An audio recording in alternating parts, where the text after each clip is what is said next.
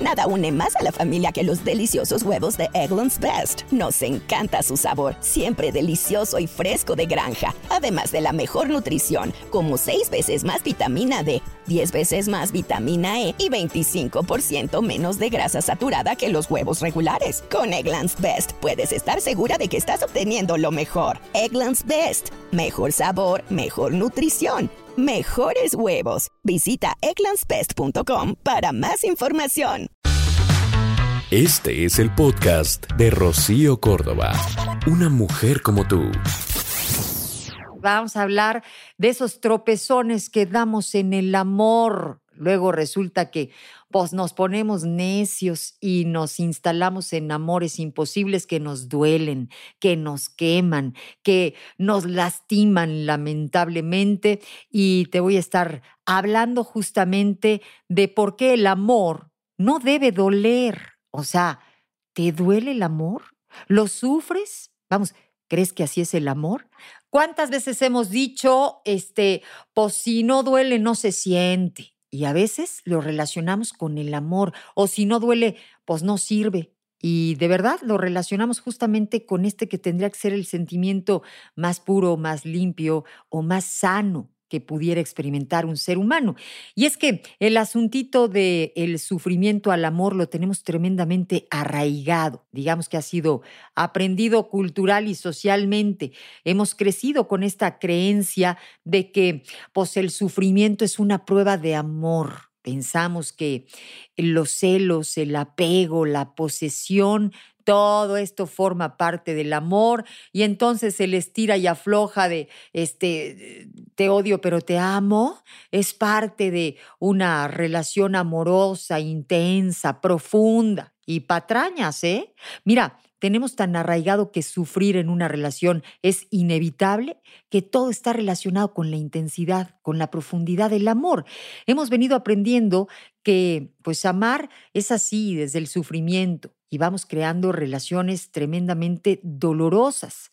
Y si tú no me crees todo lo anterior, ¿qué te parece si piensas en esa peli romántica que te encanta y que has visto más de una vez, en donde por cierto, sufren mucho los protagonistas. Eso de andar viendo novelas desde chiquitas no nos deja nada bueno, caray, porque luego pues ahí andamos queriendo ser la este, Rebeca María, ¿no? Y creemos que esos altibajos tienen que ver con, con la intensidad del amor y, y la realidad es que nos estacionamos en una relación tremendamente destructiva, que nos duele mucho, que no entendemos por dónde está la salida, que ya no sabemos si, si aquello es amor o literalmente harakiri. Mira, el amor no se trata de posesión, el amor tendría que ser apreciación. Fíjate qué diferente. El sufrimiento no tendría cabida en el amor porque lo intoxica, lo enferma y lo termina matando. Por eso mismo es que hoy queremos hablar de que el amor simple y sencillamente no tiene por qué doler. Estamos equivocándonos en este sentido, pero pues ya sé que muchas canciones hablan de amor y duelen. Escuchamos cómo se lo sufre, ¿no? Y creemos que el amor se sufre para ser amor. Por supuesto es difícil garantizar que en el amor todo sea perfecto porque pues ya sabes que no somos seres perfectos, o sea, todos tenemos nuestros resbalones y entonces en pareja pues enfrentamos ciertas dificultades, pero eso es una cosa a que vivas en constante sufrimiento. Por eso es importante el saber diferenciar, el poder identificar cuando la relación empieza a convertirse, digamos que en un infierno, porque cuando te das cuenta, ya estás viviendo desde hace rato en un infierno. No sé si te ha pasado que te descubres y entonces fumas más que nunca, estás más delgada que nunca o, o más pasada de peso pasado de peso, porque ahí hay muchísimo estrés y todo aquello nos confunde. Queremos salir de aquella relación a veces, pero, pero no podemos por eso mismo es que quiero darte algunas señales para que si las notas, eh, digamos que frenes aquello a tiempo. O sea, Hay parejitas en donde se vuelcan exclusivamente en la relación y esto podría parecer así como pues un acto de amor, pero la realidad es que vamos perdiendo nuestra autonomía, vamos dependiendo demasiado el uno del otro. Esa dependencia emocional eh, pues tiene que ver con las clásicas frasecitas que a veces creemos que son románticas, pero de románticas no tienen absolutamente nada. O sea, el clásico, sin ti no puedo vivir, ¿no? O qué haría sin ti, sin ti me muero, y estas jaladas que no tienen nada que ver con el amor. Eh, vivir de ilusión, o sea, crear expectativas, digamos que irreales, o hacer una imagen de la pareja que no existe. ¿Te acuerdas de aquella cancioncita de, de Ricardo Arjona que dice, estoy en medio de lo que soy y de lo que tú quisieras, ¿no? O sea, es que tú deberías de ser, tendríamos que, y la realidad es que pues quieres cambiar al hombre o pretendes cambiarla a ella y pues eso no está padre, porque entonces estamos enamorados de una ilusión, no de lo que verdaderamente tenemos en el otro.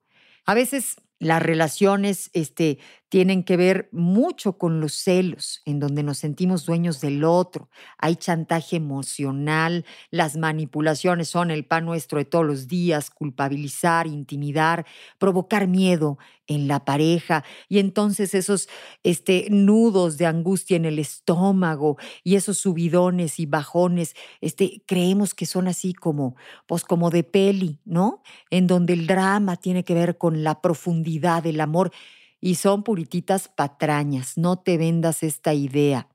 Mira, vamos a hablar de que una vez que identifiquemos estos comportamientos, podemos eh, tratar de ayudarnos y hacer un balance, decir, a ver, lloro más de lo que disfruto, cuántas veces hemos hecho planes y a la mera hora se truncan porque siempre nos agarramos del chongo, cuántas veces me ha visto mi familia llorar, este, cuántas veces me he metido corriendo, eh, sufriendo esto del amor a mi cuarto, sintiendo que pues casi, casi soy este, una tonta que todo lo echa a perder, porque luego pues nos vamos adjudicando una bola de culpas que no merecemos. A ver, vamos abriendo los ojos, vamos siendo valientes, nos merecemos eh, trabajar para tener una mejor vida, una calidad de vida mucho más bonita. Y mucho tiene que ver con esa eh, paz emocional que tengamos o que no nos permitamos eh, a través de nuestra pareja. Por eso es importante, pues digamos que valorarte muchísimo y no engañarte, tratar de ver si, vamos, es mejor terminar aquello. Ayúdate de muchas formas. Puedes activarte, puedes moverte, relacionarte con tus amigos, con los familiares, accionar en objetivos de vida, empezar a, a cuidar tu cuerpo, empezar a hacer ejercicio, ponerte metas, porque acuérdate bien, eso sí, no hay manera de que el amor duela. Eso simple y sencillamente te está diciendo que no estás en el lugar correcto. Es como, como traer los zapatos que no son de tu talla. Si están grandotes, pues te van a lastimar y si están chiquitos, también te van a lastimar. Hay una talla que es perfecta para ti y lo mismo pasa en el amor. Cuando las cosas funcionan, no tienen por qué doler. Si te está costando trabajo identificar si estás o no dentro de una relación eh, dolorosa, ahí te van dos que tres puntitos para ver si los identificas cuando te dejan sola y aún sigues ahí, cuando no te dedican tiempo y sigues ahí, cuando te es infiel y lo sabes y sigues ahí, cuando te prohíbe cosas que él seguirá haciendo y, y tú sigues ahí, cuando existen otras prioridades menos tú y tú sigues ahí, cuando te tratan mal y aún sigues ahí, cuando te traicionan una y otra vez y tú sigues ahí, cuando te insultan y sigues ahí, cuando te humillan y te desprecian y sigues ahí, cuando te resignas a ser una mujer sufrida y abnegada y, y aún sigues ahí, cuando no buscas ni intentas otra salida y aún sigues ahí, cuando dices que te sacrificas por tus hijos y, y aún sigues ahí, piénsatelo. Es amor. El podcast de Rocío Córdoba, una mujer como tú, en iHeartRadio. iHeartRadio.